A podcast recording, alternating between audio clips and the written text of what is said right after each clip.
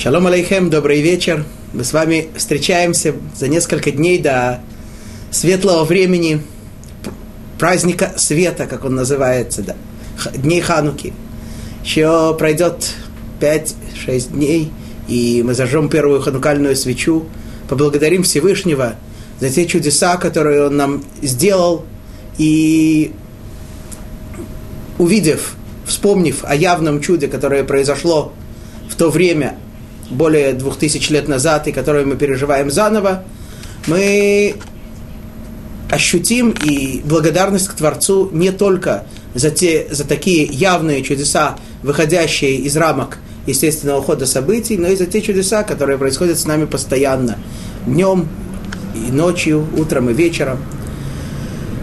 Даст Бог, чтобы мы действительно смогли использовать эти дни и максимально приблизиться э, в эти дни к Творцу. Ведь эти дни не просто так даны нам, не просто так они выделены из всего года. Вот. И поэтому э, мы продолжаем с вами изучать книгу Даниэля.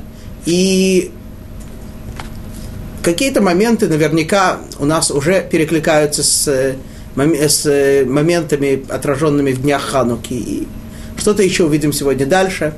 К сожалению, не к сожалению, но мы сейчас с вами изучаем вещи, которые далеки от праздника, далеки от радости. Да? Мы с вами обсуждаем моли, молитву Даниэля, молитву, состоящую из длинной исповеди, которую он начинает. Собственно говоря, мы с вами уже читали много стихов, в которых Даниэль повествует о том, как еврейский народ грешил, и совсем немного о том, что же именно Даниэль просит, с какой просьбой обращается к Творцу. Мы с вами уже говорили о вот этой длинной части э, молитвы Даниэля об исповеди. Да, Даниэль говорит, упоминает, повторим это вкратце, что еврейский народ грешил разными ступенями грехов, и в результате этого э, навлек на себя то наказание, которое его постигло, когда был разрушен храм, реки крови еврейской пролиты, евреи угнаны в Вавилон. И многие другие беды, которые постигли евреев в то время. И мы говорили с вами об этом, что Даниэль постоянно подчеркивает, что Творец сделал все справедливо, что Творец сделал все милосердно, что Творец максимально, так сказать, если можно сказать так, пытался э, облегчить нашу участь, облегчить наше наказание. И поэтому то, что Он нам дал, это действительно полностью справедливо и полностью оправдано, и даже милосердно. Мы с вами упоминали на прошлом уроке, например, э, тот момент, что несмотря на все грехи еврейского народа, Всевышний, хотя и говорил в Торе, что если евреи будут находиться в стране Израиля 852 года, то если после этого за грехи они будут изгнаны, то не дай Бог ничего от них не останется. И Творец, чтобы не осуществить этот строгий приказ Торы, изгнал нас за два года до этого, то есть через 850 лет после прихода в Святую Землю. Вот. На прошлом уроке был задан хороший вопрос, на который я обещал, что отвечу сегодня. Какая связь между различными ступенями грехов и теми галутами, теми изгнаниями, и, и есть ли какая-то связь, которая э, перенес еврейский народ. Да, мы с вами знаем, что и говорили об этом очень много, что, евреи, что четыре галута один за другим претерпели евреи, Вавилонский галут, персидский, греческий и римский. Вот. И э, а, а здесь, в нашей, э, в нашей главе, мы, мы перечислили, перечислили разные ступени грехов. Да? Мы говорили в нашей девятой главе, в пятом стихе, э, хатану, ве авину, ве иршану, марадну, что мы грешили непреднамеренно и преднамеренно для того, чтобы удовлетворить свои вожделения, свои низменные желания. И грешили, потому что на заповеди Творца нам были не настолько важны. И специально бунтовали против Творца. И так, так, таковы разные степени грехов, которые присутствовали среди нас. И вопрос был, есть ли связь между ними и э, четырьмя галутами. Действительно, э, не хотелось отвечать как-то сходу, э, хотел подумать, и действительно, сейчас, подумав, я нахожу некоторую связь между ними, а именно. Логично сказать, что эти грехи, что эти ступени грехов идут э, по, скажем так, хронологически, да, точно так же, как первая ступень – это непреднамеренный грех, то и Вавилон это было, э, это соответствовало этому. Действительно, из, из всех, а, конечно, Вавилонский галут был очень тяжелым в том смысле, что было очень много, очень много погибло, и храм был разрушен. Вот. Но, но тем не менее, все-таки сам Вавилонский галут, он э, с точки зрения духовной, он был по отношению к другим галутам относительно легким. Да? Мы с вами говорили, что даже с, э, самый главный представитель Вавилона, тот, кто изгнал евреев и тот, кто всем этим руководил, на выходный царь, даже он, в конце концов, признал и восхвалил Всевышнего. То есть, э, это, несмотря на физическую тяжесть евреев, тем не менее, духовно это было относительно легкий галут, да, и вот, и поэтому это соответствует непреднамеренному наказанию. Теперь непреднамеренному греху. Теперь э, второй, второй, вторая ступень греха, да, когда человек пытается удовлетворить свои потребности, свои желания, свои вожделения, не может установиться перед соблазном и грешит. Зная, что это нельзя делать, но тем не менее грешит. Этому соответствовал персидский галут. И это понятно, потому что мы с вами говорили о том, что Перс, э, Персия, персидский, э, суть Персии, персидского галута – это нестройность, это постоянная погоня за, не, за удовольствиями, за наслаждениями, которые через, через секунду уже исчезают. Да. Это постоянная погоня. И точно так же, как евреи грешили и э, пытаясь насладиться, пытаясь что-то еще заполучить, такой же галут их и настиг, да, когда вся, вся, вся та страна, вся та идеология постоянно стремилась э, к удовольствию. Следующая ступень грехов, да, когда человек грешит, потому что для него недостаточно важна Тора, недостаточно важны его заповеди. Собственно говоря, это, э, это и было сутью греческого галута. Мы говорили, что греки ставили в основу, в, э, в, основу в, в центр мира человека. И то, что не, не, не укладывалось в рамки логики, в рамки понимания человеческого, для них это не, не, не было значительным, они это не признавали, они не хотели это признавать. Да, то есть э, заповеди Тора не потому, что они, они, так сказать, они ели свинину не потому, что им так хотелось есть свинину. И, а, и, и, они заставляли евреев э, э, нарушать не потому, что это такое э, было страстное желание есть свинину, а просто потому, что то, что это э, непонятно, то, что не укладывается в рамки человеческой логики, то это и, и, и, и не важно, и не нужно это соблюдать, и это не, не имеет значения. Вот. Ну и Четвертая ступень греха, греха, когда специально бунтуем, и когда мы специально бунтовали, пытаясь рассердить Творца, собственно говоря, мы были, за это мы были переданы в руки Исава, э, четвертый галут Исав, Рим. Вся его сущность была в бунте против Творца, в бунте против своих родителей. Постоянно бунтовал и да, Э, и несмотря на то, что Исаву была, была дана второстепенная роль в мире, мы, мы говорили об этом, да, что Яков получил благословение, что он будет господином, а Исав, что будет его слугой. Тем не менее, Исав взбунтовался и превознесся над своим господином, и это, это то, что сейчас и происходит. Вот, э, ну, может быть, можно дать другое объяснение, но вот э, это то, что мне кажется ответить на этот вопрос. Записка в президиум, спасибо. Есть ли связь между десятью рогами четвертого зверя и десятью заповедями и какая? А еще есть 10 речений, 10 сферот, 10 дней до создания небес, 10 потерянных колен, 10 семилетий Вавилонского плена, 10 поколений от Адама до Ноаха, от Ноаха до Авраама и так далее.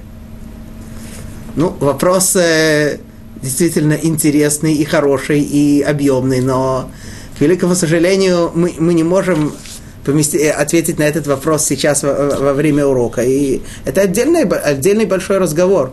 Я очень благодарен задавшему вопрос за, э, за него, и если у нас даст будет, Бог будет возможность или лично пообщаться, или как-то иначе, то буду рад поговорить на эту тему более подробно. Вот.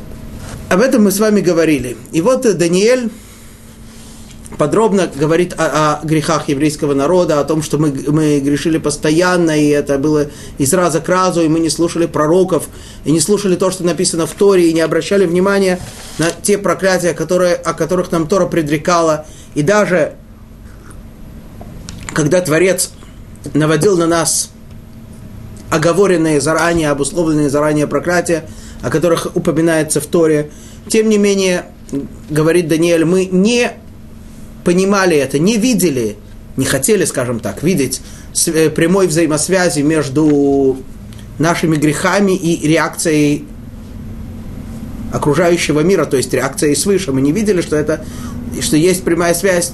Мы приводили слова Рамбама, который говорит, насколько важно, что когда наступает какое-то, если, не дай Бог, наступает какое-то несчастье, он говорит, э, что нужно там трубить в трубы или поститься, чтобы, для того, чтобы осознать и почувствовать, что, что из-за наших грехов наступает это несчастье, и само это понимание, говорит, говорит Рамбам, от, э, поможет нам избавиться от этой беды. А, а, а с другой стороны, если человек не пробудется, не поймет, что есть связь между тем, что он грешил, и той бедой, которая наступила, а наоборот будет связывать это со случаем, э, да, то просто, что это так, так в мире водится, так это бывает, то, как мы говорили, это путь жестокости. Такой человек жесток самому себе. Творец ему посылает возможность спастись, спасти свою душу, спасти себя как человека. Человек отказывается от этой возможности. Он не,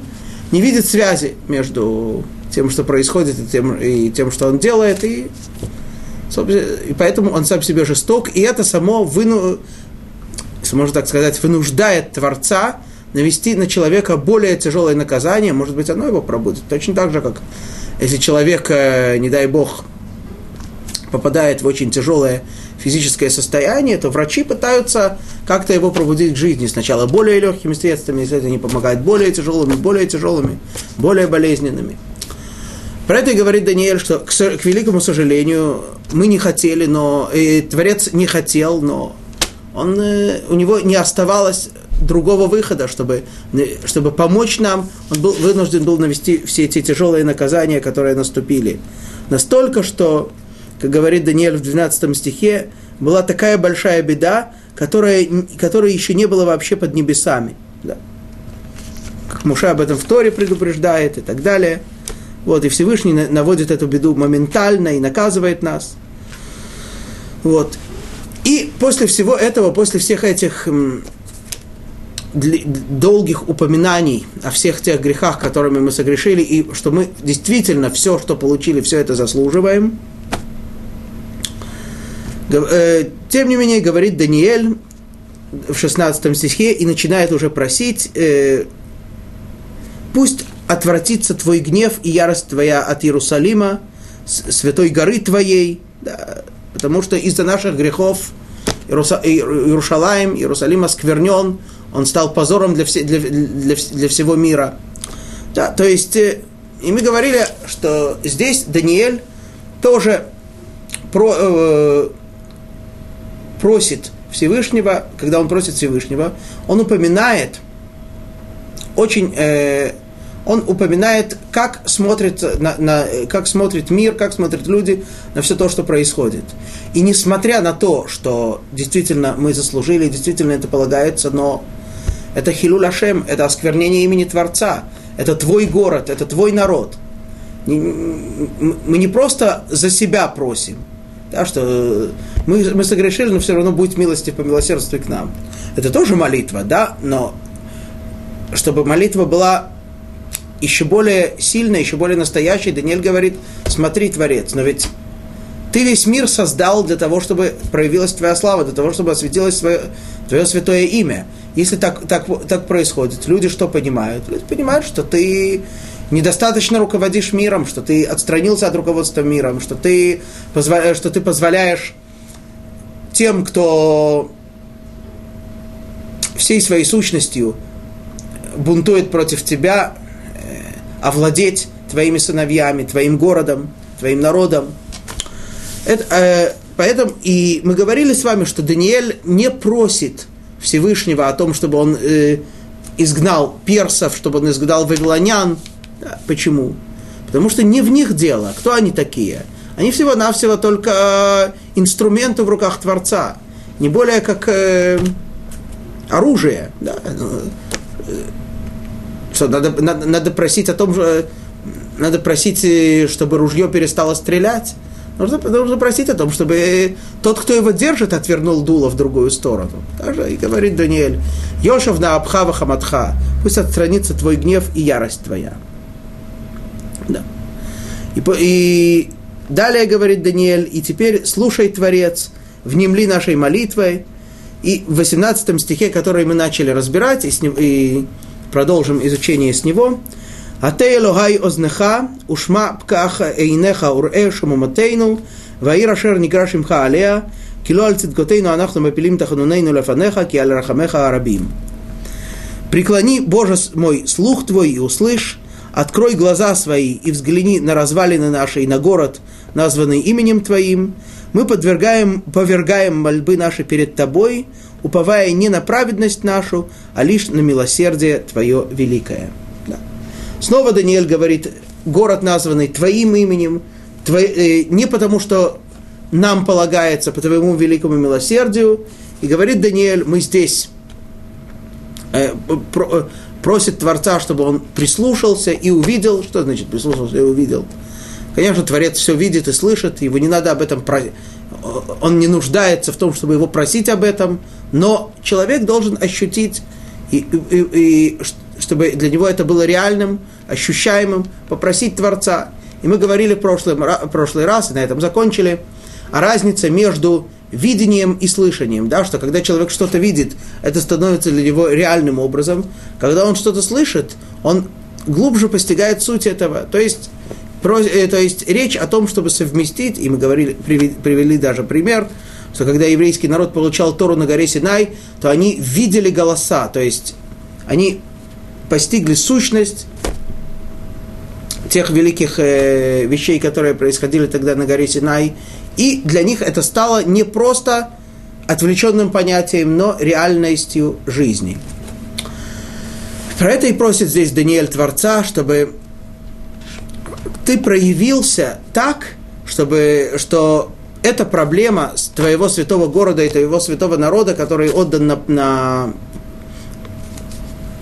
оскорбление, на позор всему миру, была ре, ре, реальным, реальной, если можно так сказать, твоей проблемой, и ты постиг бы всю сущность проблемы. Даниэль просит Творца, чтобы он постиг сущность проблемы, чтобы он показал, чтобы он проявился как человек, э, проявился как э, понимающий, постигающий всю проблему и всеми и, соответственно, с этим ее решающий и исправляющий. Об этом просит Даниэль Творца. Продолжает Даниэль свою просьбу и говорит так в 19 стихе. Адоиной шма, адоиной селаха, адоиной хакшива, ваасе альтеахар, лемаанха элогай, кишимха никра алирха веаль амеха. Господи, услышь, Господи, прости, Господи, внемли и соверши без промедления. Ради Тебя, Боже мой, – ибо именем Твоим назван город Твой и народ Твой. Снова и снова повторяет Даниэль, ради Тебя, ради Твоего великого имени, Твой народ, Твой город, и просит, услышь Творец, опять-таки, ощути, чтобы это стало э, для тебя, ты показал, что это для тебя важно, это для тебя, ты, ты понимаешь нашу проблему, ты чувствуешь, ты слышишь нас. Да, и, и прости нас, и что же? Внемли и соверши без промедления. Что соверши? Что сделай? О чем Даниэль просит? О том, о чем он говорил раньше. Отвратить свой гнев и свою ярость. Да. То есть э, Даниэль не просит о чем-то, э, чтобы Творец что-то сделал, что-то преобразовал. Просто сейчас мы, мой, э, наш, наш народ, наш святой город, говорит Даниэль, находится в неестественном состоянии. Когда это ненормальное состояние, когда твой гнев на, на твоем народе и твоем городе. Как это так может быть? Это твой народ, это твой любимый народ, избранный народ, это твои дети. Э, Тора сравнивает, э, говорит, что евреи дети Творца. Мудрецы неоднократно, неоднократно приравнивают связь между Творцом и еврейским народом, как связь между самыми любимыми, возлюбленными мужем и женой. Ну так, э, и, так э, разве естественно, разве нормально, чтобы был гнев, чтобы была ярость? Поэтому Даниэль просит Творца, отврати свой гнев, отврати свою ярость, и тогда автоматически наступит естественное состояние. Даниэль не просит даже об этом, потому что так должно быть. Это, это естественно, просто чтобы устранить вот эту неестественность, эту ненормальность против Даниэля. И интересно, и даже поразительно, что во всей длинной молитве это единственное, о чем просит Даниэль. Да. Можно было бы попросить сейчас, что э, вот, вот евреи там страдают, у них там э, есть недостатки в финансах, там, э, восполни им. Вот там есть какие-то тяжелые болезни, эпидемии в Вавилоне. Да, э, э, вылечи их. Э, есть проблемы духовного рода. Э, там, э, вынуждены грешить. Устрани такие обстоятельства, при которых евреи должны грешить. Даниэль об этом ничего не просит. Почему? Потому что когда Творец проявляется среди своего народа, когда Шхина присутствует среди еврейского народа, то все эти проблемы сами собой отпадают. Не может быть, чтобы Творец был с еврейским народом, кто-то был бы, кому-то было бы не, не, не, до, не хватало денег, кто-то бы болел, кто-то бы... Это не, не, это не может быть. Поэтому, Творец, э, поэтому Даниэль и просит Творца о том, чтобы просто наступило естественное состояние. Вот. Даниэль просит здесь, в, в этом стихе, и соверши без промедления. Не, не, не откладывай. Более точный перевод «Аль-Теахар» не откладывай, не отдаляй. Немного странно. Мы с вами говорили в самом начале этой молитвы, э, задали простой вопрос. Если Даниэль, Даниэль нам раска, рассказывает в начале 9 главы, что он был уверен, что 70 лет – Вавилонского галута истекут после, э, если их отсчитывать от э, начала Вавилонского галута, от первого этапа Вавилонского галута, то есть э, в последний год Белшацара или в первый год Дарьявиша, и Даниэль так рассчитал и увидел, что он ошибся, что так не получается. Поэтому он снова пересмотрел свои взгляды, снова начал вникать более, более углубленно, более подробно, более углубленно в слова Ирмияу и убедился, что считать следует не с того момента, а с момента разрушения храма. И мы с вами спросили, если так, то о чем Даниэль просит? Ну, о чем сейчас можно просить? Значит, ты ошибся. Сейчас мы знаем, подожди еще некоторое время, и наступит избавление. Даниэль же не просит о том, чтобы пока что еврея, евреев спасти, там, евреям, евреям как-то поддержать их в состоянии Галута нынешнего. Мы с вами говорили, что даже несмотря на то, что есть установленный срок по своему милосердию, Творец может этот срок приблизить, или же, поскольку само пророчество Ирмияу может быть истолковано иначе, то есть право у человека просить чтобы пошло в ход вот это более милосердное его толкование. тем не менее, так, так мы предполагали, что об этом Даниэль может попросить. Но тем не менее мы, мы видим, что Даниэль не просит об этом. Он просит, чтобы просто избавление не отодвигалось больше. Ну, почему Даниэль не просит, чтобы наступило досрочно?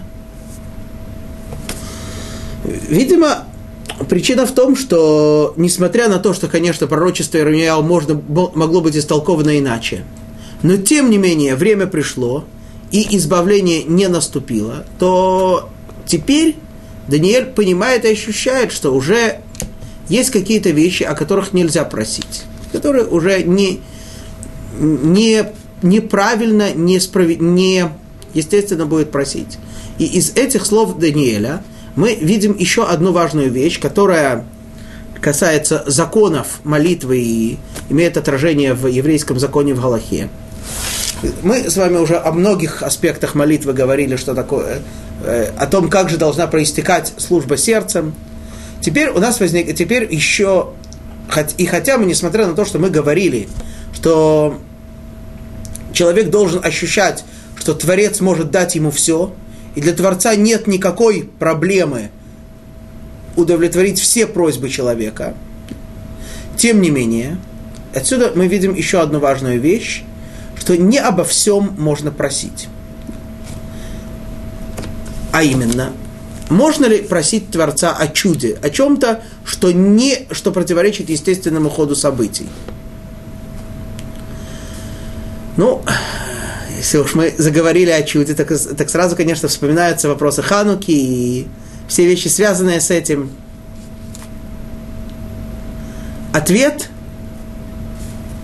зависит от того, о ком идет речь. А именно.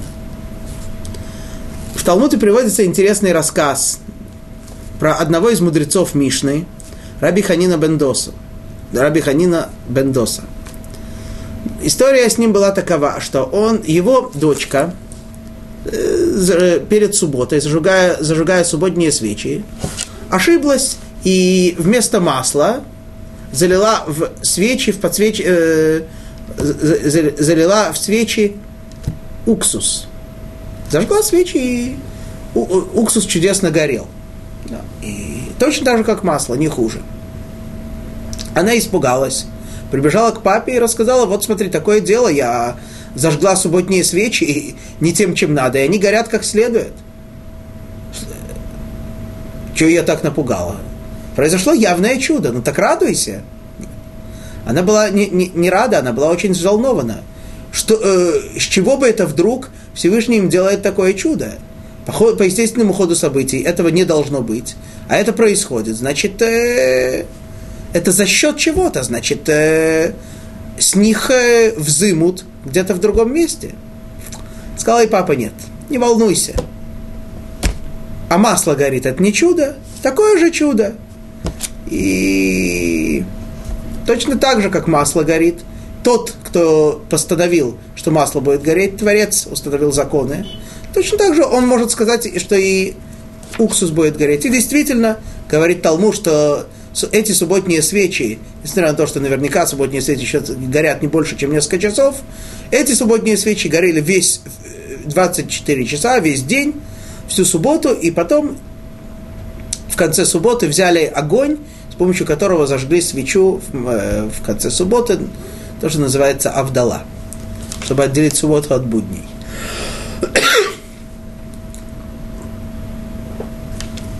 Вот. То есть, если человек живет так, что для, он настолько ощущает, что все, что происходит в мире, это воля Творца, это непосредственная, ежесекундная воля Творца – то нет разницы между природой и чудом, между естеством и чудом.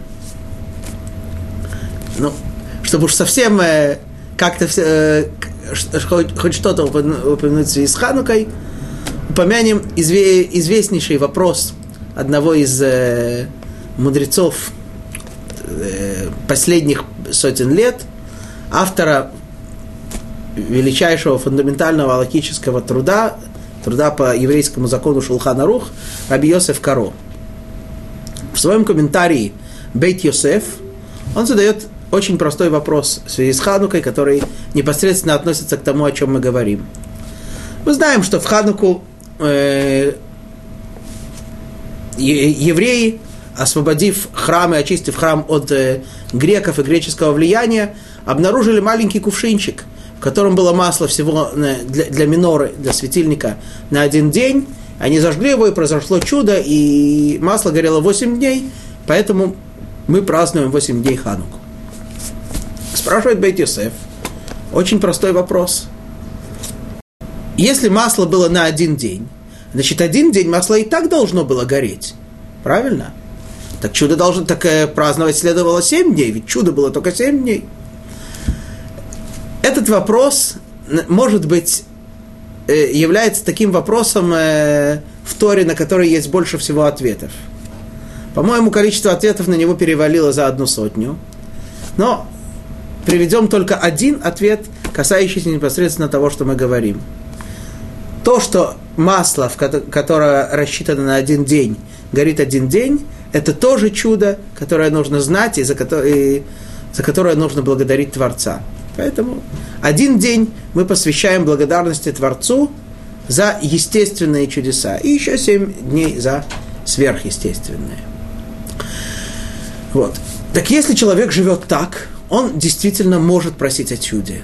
Но из, из, в результате всех тех грехов, которыми грешили евреи, и Даниэль здесь просит не только от своего, не, имеет, не, не просит только от своего имени, а просит за весь еврейский народ. Есть вещи, которые Даниэль не может просить. И мы тоже с вами.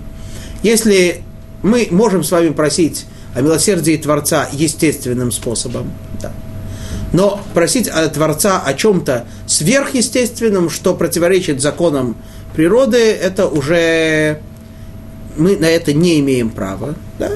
Почему?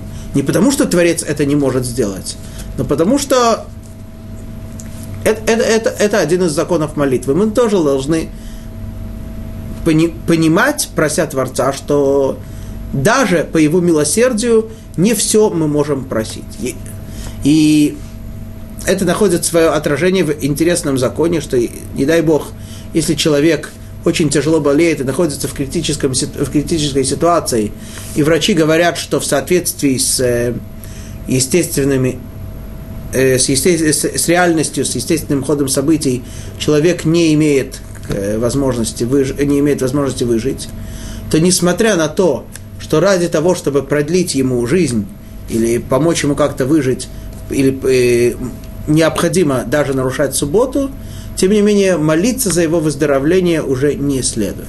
Такой закон. Вот. И вот об этом говорит Даниэль. Так, так такова молитва Даниэля. Продолжает свой рассказ Даниэль в 20 стихе и говорит так. ועוד אני מדבר ומתפלל ומתוודה חטאתי וחטאת עמי ישראל ומפיל תחינתי לפני אדוני אלוהי על הר קודש אלוהי. И когда говорил я, и молился, и исповедовался в грехах своих, и грехах народа моего Израиля, и повергал перед Господом Богом моим молитву о священной горе Бога моего. Даниэль здесь, э, рассказывая о своей молитве, разделяет ее на три части. Он говорит, я говорил, молился и исповедовался. Да. Что это за три части?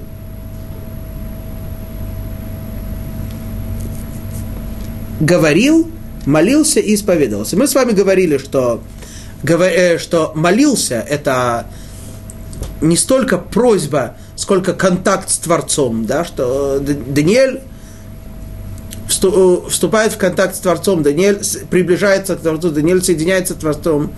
Все, все эти страдания, все эти беды – причина для того, чтобы Даниэль мог молиться более качественно, скажем так. Да. מתוודה, Даниэль исповедуется, Даниэль говорит о грехах, признает грехи, для того, чтобы ощутить связь да, между грехами и тем, что произошло. И еще до этого говорит Даниэль מדבר. Что такое מדבר?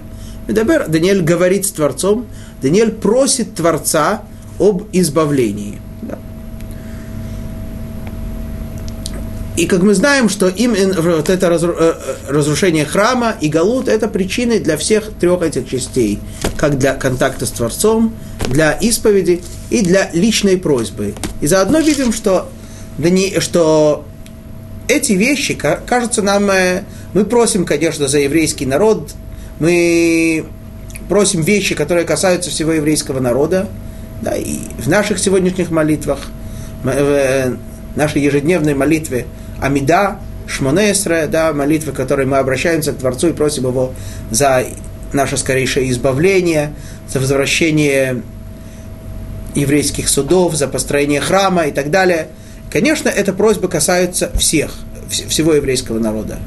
Но, говорит Даниэль, это должно быть, э, учит нас Даниэль, это должно быть нашей личной просьбой. Мы должны это лично ощущать. Это не просто касается всех, это моя личная просьба. Альгар Кодеш Элокай. Да, я прошу о святой горе Бога моего. Мое, это мое конкретное дело. Почему здесь Даниэль говорит именно о, о моей святой горе? Потому что именно святая гора, она выражает больше всего э, осквернение имени Всевышнего. Храма его нет. Так его нет, так то, что его нет, это не, не видно, что его нет. Но, но святая гора, на которой, на которой он стоял, и на которой была Ашхина, и куда приходили евреи э, в праздники, и каждый день там приносили жертвы, и каждый день там были постоянные чудеса. Эта святая гора, она стоит опустелая, безлюдная, оскверненная. Она стоит, она присутствует. И Даниэль просит о горе. Почему он просит о горе? Потому что гора выражает собой осквернение имени Творца. Сейчас, когда в таком, в таком состоянии. Продолжает Даниэль говорит – ועוד אני מדבר בתפילה, בתפילה, והאיש, והאיש גבריאל, אשר ראיתי בחזון, בחזון בתחילה, מואף ביעף, ногеа элай каэт минхат арев. И когда я еще говорил молитву, то муж Гавриэль, которого я видел прежде в видении, быстро пролетев – коснулся меня в то время, когда приносят вечернюю жертву. Вот Даниэль снова говорит, что вот он э, молится и просит Творца, и снова и снова и снова повторяет все, все эти части молитвы. И на определенном этапе, вот когда он говорит со Всевышним, тут появляется Гавриэль, которого он уже видел, да, Гавриэль, который, о котором мы говорили, ангел Гавриэль, который которому было повелено в, в прошлой, восьмой главе, объяснить Даниэлю тот сон, который он видел, там с, с э, бараном и с козленком, да, мы говорили с вами. Вот, и вот он, э, этот Гавриэль, он быстро пролетев коснулся меня, здесь написано. Что значит быстро пролетев? Э, на, на святом языке в оригинале написано муав бияв. Он, э, скажем так, два раза полетел. Что значит он два раза полетел? Объясняют комментаторы. Он полетел, у него было два полета. Сначала он полетел вверх, получить право на свое действие, получить то, тот свет, с помощью которого он может действовать. И рассказывают нам мудрецы, что Гавриэль для того, чтобы действовать, сначала направляется к более высокостоящему ангелу, которого зовут Михаэль, а потом спускается, в, спустился к Даниэлю и коснулся его, когда? В момент принесения вечерней жертвы. Да? Что это за вечерняя жертва? Когда мы говорим обычно по-русски вечер, то имеем в виду уже темное время суток – но в темное время суток жертвы в храме не приносились. Имеется в виду жертва, приносящаяся во второй половине дня, уже к, ближе к вечеру. Жертва, вторая ежедневная жертва, которая соответствует э, ежедневная молитва наша Минха. Почему именно в это время? Э, именно, почему именно в это время пришел Гавриэль к Даниэлю? В это же время мы знаем с вами в Торе Э, в, э, в Танахе произошло чудо, когда пророк Ильяу стоит на горе Кармель и просит Творца, чтобы он чтобы он проявился, чтобы он продемонстрировал все, всему еврейскому народу, что он истинный Бог, да, в то же время, когда с другой стороны стоят сотни жрецов э, Бала, да, одного из самых распространенных идолов в то время, и они, они уже, так сказать, доказ, они уже доказали, что их идол не имеет силы, и вот Илья хочет, просит Творца о том, чтобы произошло чудо, этот человек имел право просить о том, чтобы произошло чудо, и действительно чудо происходит, спускается с, с, с, с небес огонь.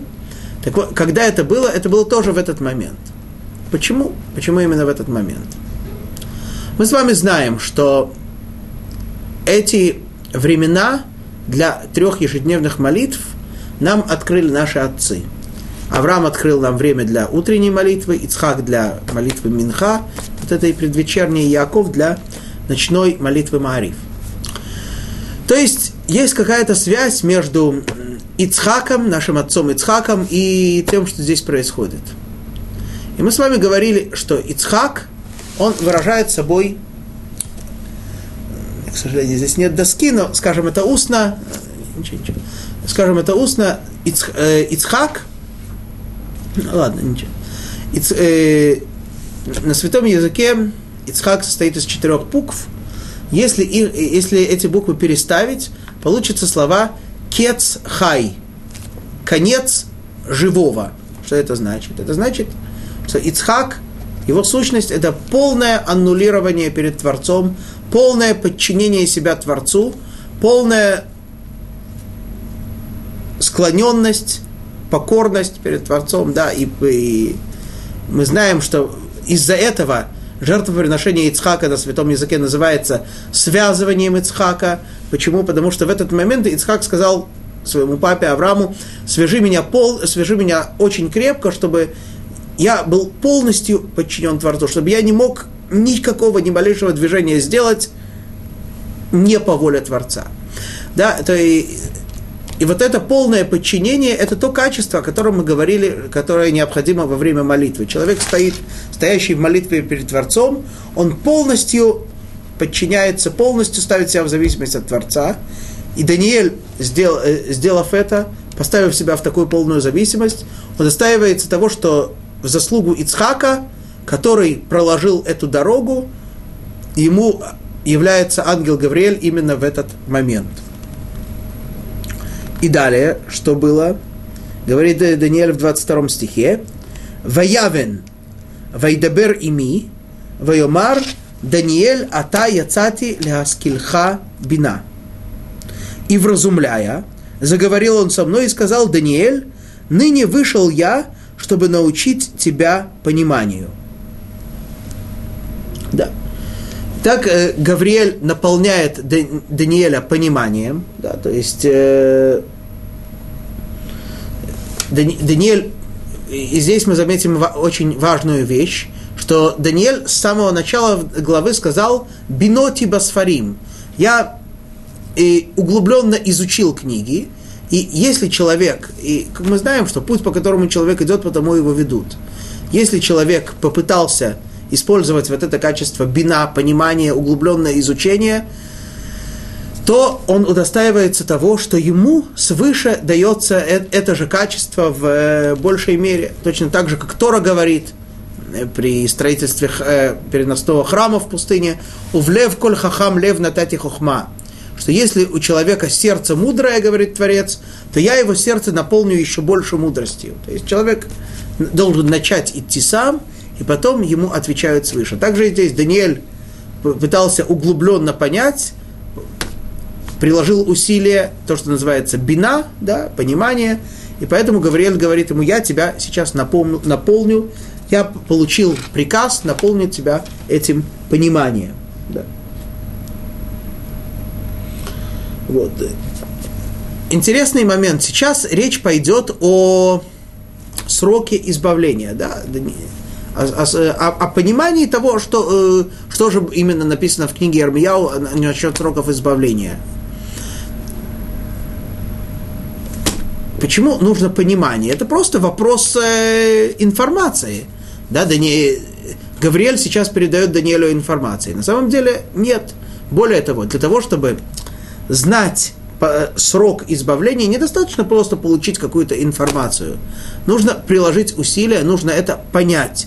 То есть это дается в такой форме, чтобы человек, э, с соучастием человека. Человек должен постараться подумать, э, приложить мысленные усилия и понять этот срок. Интересный момент, на который следует обратить внимание. Продолжает Гавриэль и говорит Даниэлю так, в 23 стихе.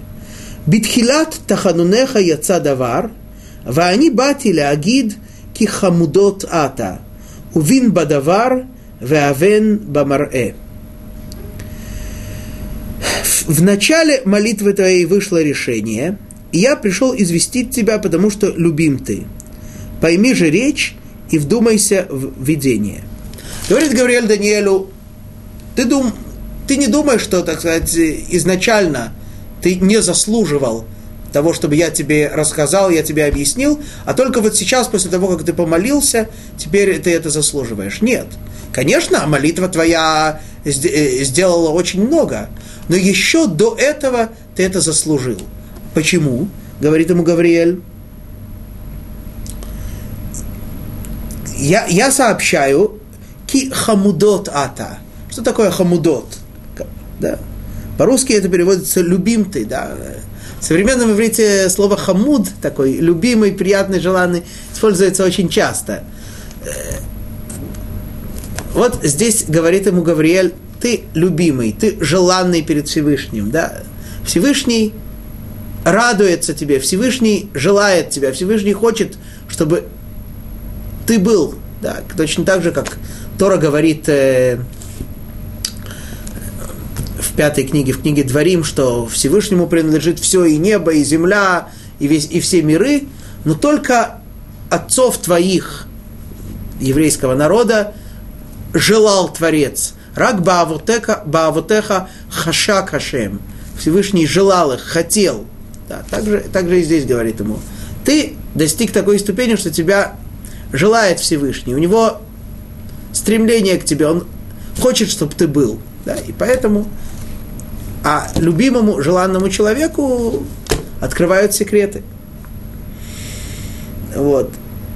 И поэтому говорит ему Дани, Дани и Гавриэль, поэтому давай разберись в, в, те, в том, что написано, и более того, ты поймешь видень, смысл видений, смысл скрытый, э, э, скрытый смысл тех видений, которые ты увидишь. И что же именно говорит ему Гавриэль, как он ему объясняет этот срок? Говорит ему так – 24 стих. Шавуим шивим нехтах аль амха ועל עיר קודשך, לכלה הפשע ולחתם ולהתם חטאת, ולכפר עוון ולהביא צדק עולמים, ולחתום חזון ונביא, ולמשוח קודש קודשים. 70 семилетий предопределены для народа твоего и священного города твоего, чтобы покончить с преступлениями, уничтожить грех, искупить вину и установить справедливость навеки, чтобы скрепить печатью видение и пророчество и осветить святая святых. Так, что это за, 7, за 77-летий? Говорит, говорит ему Гавриэль так – правильно понял, что речь в стихе Ирмияу идет о 70 годах. Но в, в, в словах Ирмияу заключен более глубокий смысл. Не только э, э да, в, э, в святых писаниях может содержаться, не, может содержаться одновременно несколько различных уровней понимания, несколько различных уровней смысла.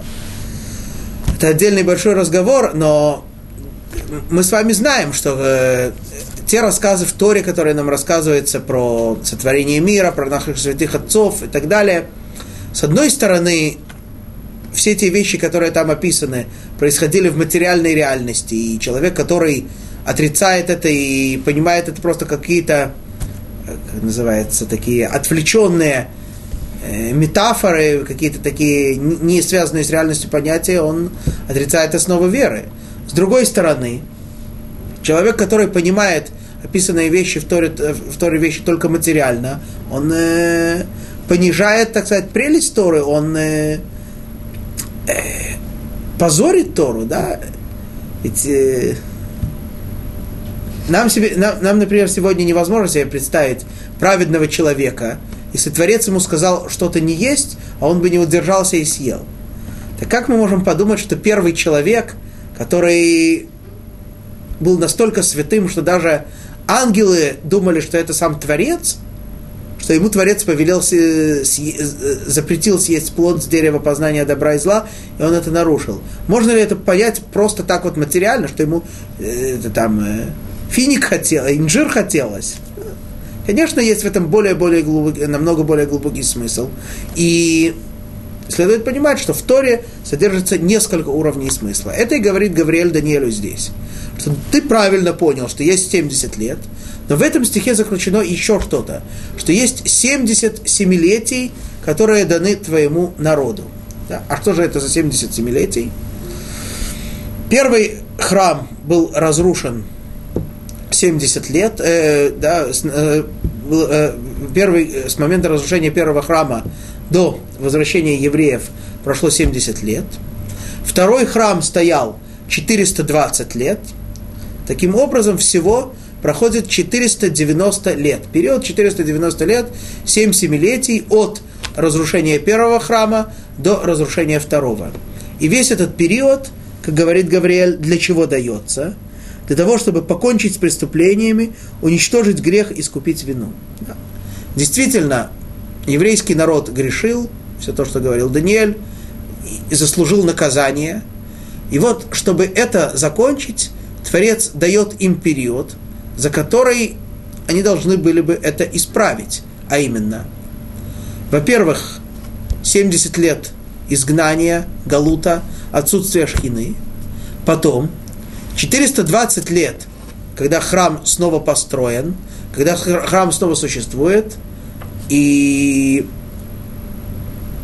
возможность исправить и искупить все те грехи, которые были уже не в изгнании, не в страдании, а в, э, в построенном храме. Однако, в то же время, для того, чтобы это было искуплением греха, к великому сожалению, мы знаем, и об этом следовало бы поговорить отдельно, что второй храм не был таким святым, как первый. Да, в нем очень многих вещей не доставало.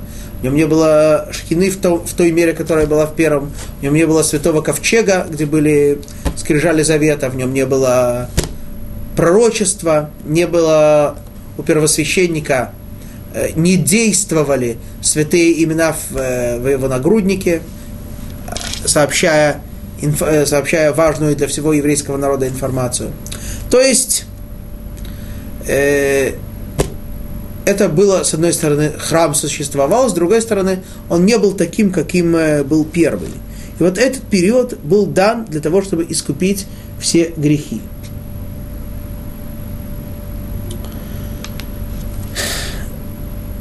И после этого периода,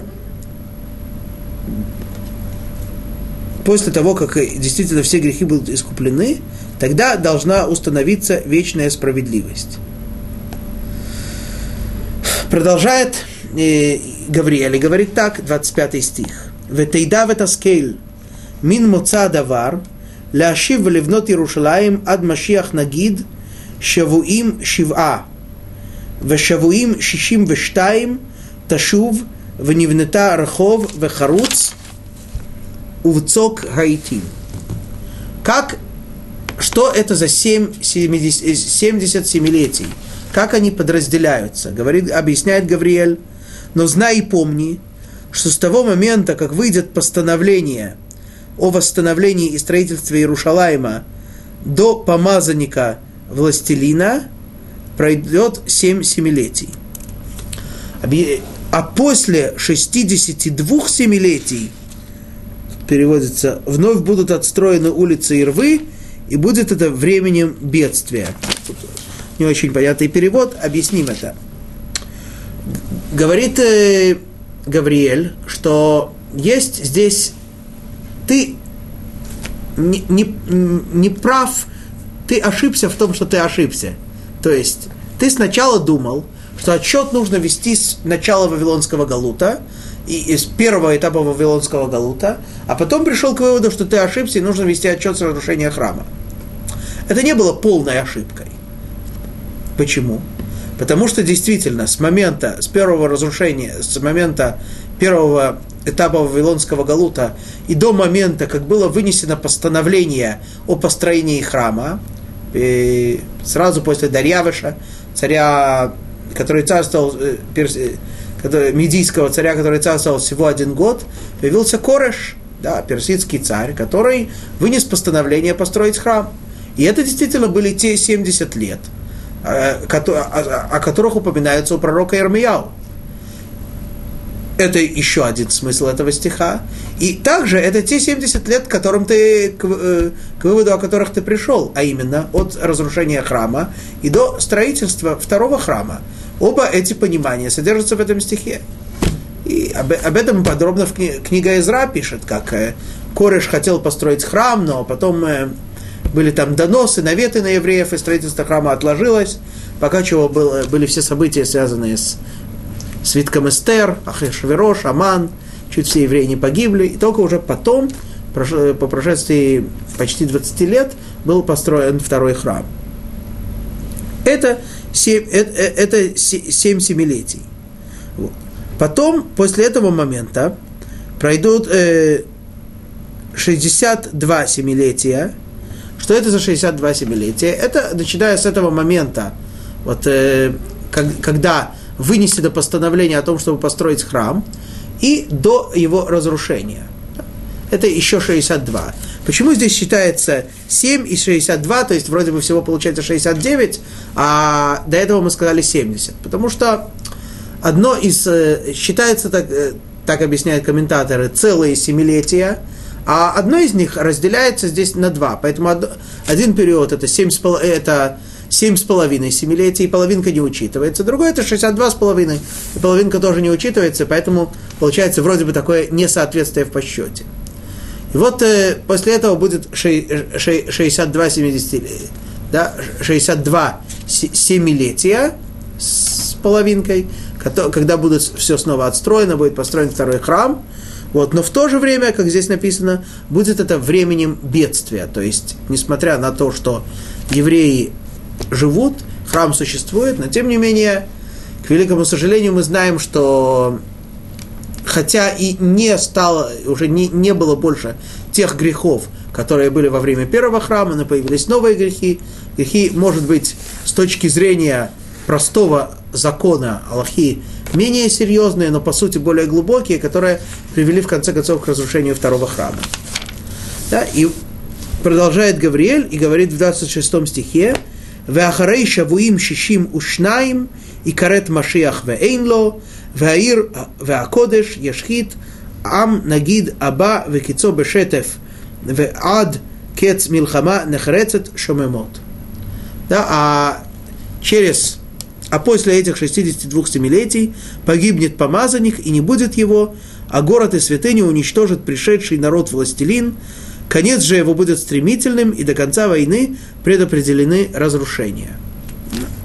Что, ну, не успеем подробно объяснить этот стих, только скажем вкратце, что этот помазанник, о котором здесь идет речь, понятно, что не имеется в виду речь о, тем, о том, кого мы называем Машеха, Машиах, да, тогда еще Машиах не пришел, имеется в виду последний еврейский царь Агриппас, который, э, который погиб тогда, который правил над еврейским народом, потом был казнен, и все, и теперь завершается еврейская власть, завершается еврейское государство, и приходит народ, который разрушает еврейский, еврейскую власть. Однако, предрекает ему Гавриэль, конец этого народа будет стремительным, и даст Бог вскоре в наши дни. Мы с вами прощаемся с вами, встречаемся через неделю во время, когда зажжем вторую свечу Хануки.